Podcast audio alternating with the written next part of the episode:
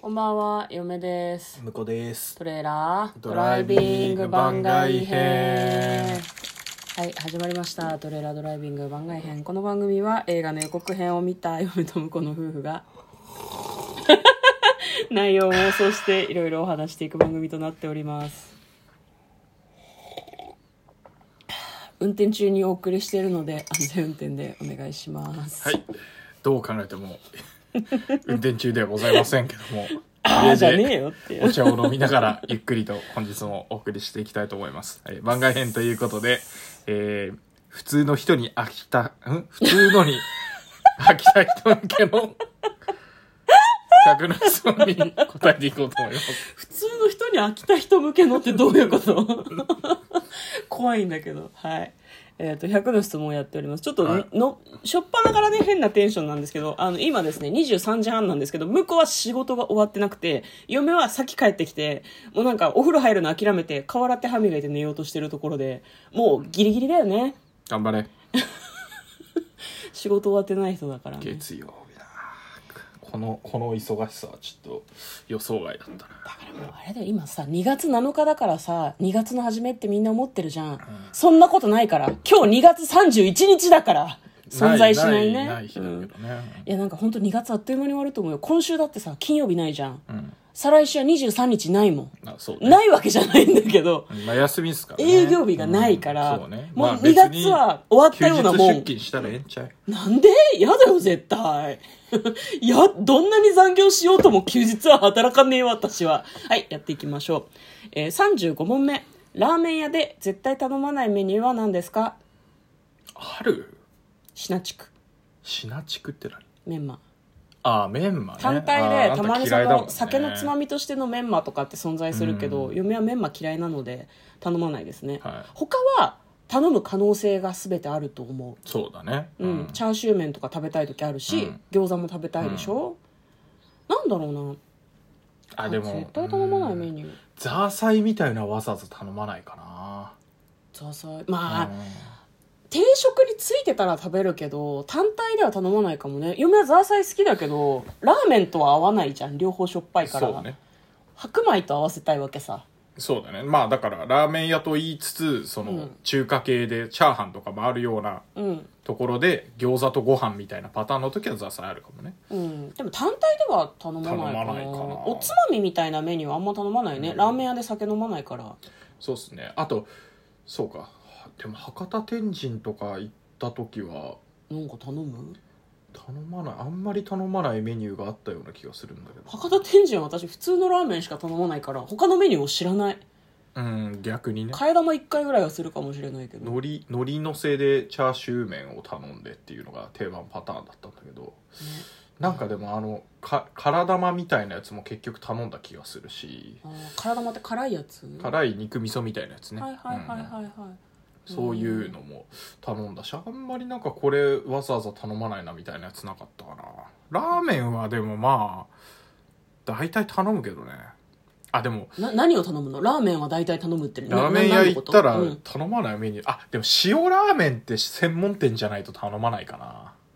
うん、いろんな種類がある場所でってこと？そう。うん。大体醤油か味噌を食べたいので、あそう？うん、塩ラーメンってあんまり頼まん。まあ絶対頼まないかっていうと微妙だけども。うん、嫁はそもそも豚骨ラーメンとかがはい好きなので、い豚骨ラーメンってさ、まあまあお店によっては塩豚骨とか味噌豚骨とかやってるとこもあるのかもしれないけど。うん。そうね。でもうんなんだろうな。特定の味を絶対頼まないっていうことはないからな、そうっすね。嫁は多分醤油の方が頼まないと思うよラーメン。ああラーメン。なるほどね。うんラーメン。そうね。ラーメンね。あわかった。なんだ？あの麺半分みたいな。頼まないわ。ロカボ麺とか。あロカボ麺はダメ。あれは麺じゃない。こんにゃくみたいな。ないわ。うんあああったわ。あったね。あったね。半分は私頼む時あるよ。あ本当。こってりのお店とかはなんかお腹そんな空いてない時に、それでも食べたい時は一杯は食べられないもん、はいはい。なるほど少なめ系は頼まないですね僕はね。え無かね。増す方だよね。増す方ですね基本的には。ね。でもラーメン結構好きだからね。行くとラーメンは頼むし、うん。うん、ラーメン以外のメニューは頼んだことないものあるかもしれないけど絶対頼まないとは言えないから、ちょっとなんか何とも言えん質そうなんとも問ですね。い。や、だから、まあ、うん。絶対頼まないメニューは僕は、あの、半盛りみたいなやつですね。間違いない。嫁はメンマですね、最初に言いましたけど。嫌いだから。ははい。えー次、36問目。討論は得意ですか？ディベートってことですね。なるほどね。何にも得意じゃないですね。いや、あの、準備させてもらえて、うん学校とかで、うんディベートで、死刑反対派と賛成派とかで、ディベートしてください、1週間準備期間あげますって言われたら、嫁はめちゃめちゃ一生懸命準備しま。なるほど。それ、危機として。危機として。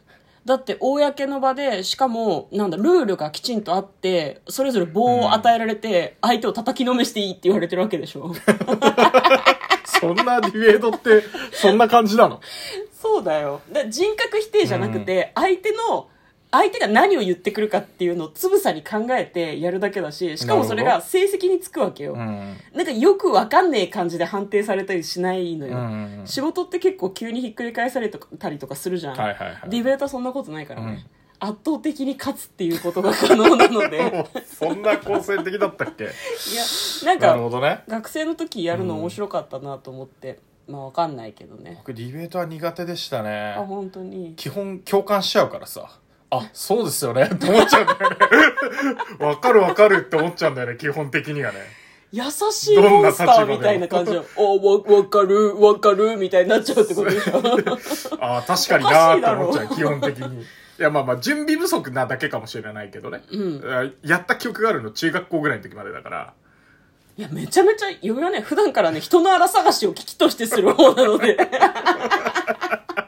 まず準備段階では、自分たちが喋ることの荒探しを死ぬほどして、えっ、と、当日は相手の荒探しを死ぬほどするっていう。大丈夫これ？好感度が下がってる 知。らないけどさ。得意、得意っていうかあ、得意ではないかもしれないけど、あ好きですね。なるほど、ね。準備をする期間も面白いなと思うし、うん当日もなんか血は気肉踊る感じがする。僕割と、あの、going my way な感じなんで、うん思考回路は。あだから、うん人の意見は全部、あ、そうだねって思うけど、俺はこれやるよっていうタイプなんで、あの、相手を説得したりとかしあんましないんですよ。うん。でもなんか、職場はそういう人が多い気がするうん、だからなんか、うんあの、ディベートも、うん。なんか苦手なのは、うんこっちの意見聞かないじゃん。基本的に。だってあっちはあっちの立場あっちの立場で反論してくるから、うん。あの、会話の中で、あ、それわかるけどっていうのが絶対入らないのよ。なんか感覚的に。うんそこがなんか苦手のゆえんだね。自分は、あの、相手の言ってることは理解した上で、うんこういう考え方もあるから僕はこっちやろうと思うんですっていうので、うん相手が納得しなくてもいいのよ。だけど、あの、会話してる中で、相手がまずこっちの言ってることを理解してないと、すげえ頭にくるのよ。ふんふんふんふん違う、違うよ。討論は理解してないと否定できないから。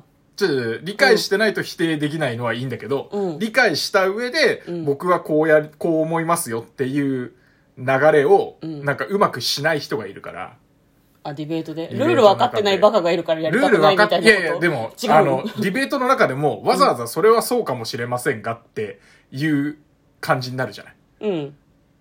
あ、それに関してはこういうデータがあって、確かにそうですねと。それは僕もよくわかりました。でもこういう観点もあるんですよっていうのを、丁寧にやるディベーターの人はあんまり見たことないので、その感じでいくと、なんかあの、こっちの言ったことを否定だけされてる感じがするから、うんいやいや、まず理解していただけませんかっていう 感じになるんで、僕が結構苦手ですね。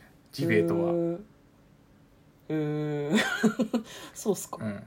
でしかもなんか、うん、やってるとなんかそれを、あの、あなるほどねっていう雰囲気でできないからさ、なかなか。うんなるほどねっていう雰囲気でできないってどういうこと？あの、お互いにこう、建設的な話をしてる感じがしないから。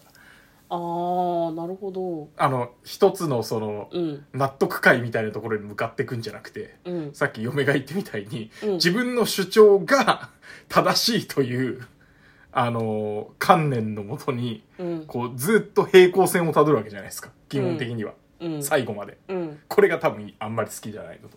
うん。なんかね大学生の時にやった時は、えっ、と例えば、まあ、これは極極論というか、はいはいこれでやったかどうかちょっと覚えてないけど、うん。例えば死刑賛成派反対派っていうので、う最初に多数決を取るのね、で嫁が例えば反対派だとしたら賛成派の方でディベートしてくださいって言われるのね。あなるほど。逆の人の意見を考えてくださいって、だからなんだろう自分の普段考えてたりとか思ってることと逆のことをやらされることで逆に反対意見の人の気持ちがわかるっていうような趣旨のディベートだったのね。全部そうだった。どっちの意見ですかって言われて、手挙げた方と逆の方を必ずやらされるのね。だからその、議論することで、その、なんだろう、白黒答えがつかないことに関して理解が深まるというか、いろんな考え方があって、すり合わせるのって難しいけど、でもなんか中間って探せないのかなっていうのを考えるのがディベートみたいなところだなって嫁は思ってるから、すごいなんか向こうの話を聞いてて逆にちょっと違和感があるわけよ。なんか、そうじゃん。わた私はそう思ってるからさ。ああ、まあなんかでも目指してるところはなんか一緒な気がするけどね。うんうんうんうん一緒な気がするけど、ディベートってなった瞬間ちょっとゲーム感が出るから、まあうん中学やってた時はうんそういう感じだったから、あーなんか勝敗ありきみたいな感じになっちゃって、うんそのお互いにうん。こう思ってることをこう理解して、その後さ、うん。あの、それについてもう一回語る時間もないわけよ。中学はそうだった。そうおうんーそうか。勝った方が、うん。勝った方が盛り上がって終わりみたいな。いや、あのね、勝った方は盛り上がるけど、うんその後にまたちょっとそれについて話したりとか、講義があったりとかしたから、全くその記憶がないから。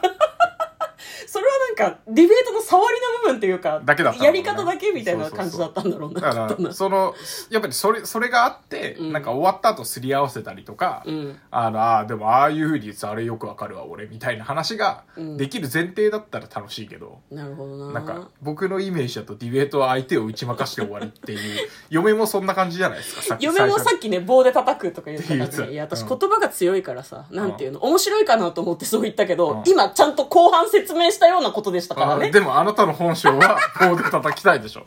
さあ、締めましょう。嫁とこの、トレーラー、ドライビング番外編もあったね。ディベートが今決裂してる感じだった。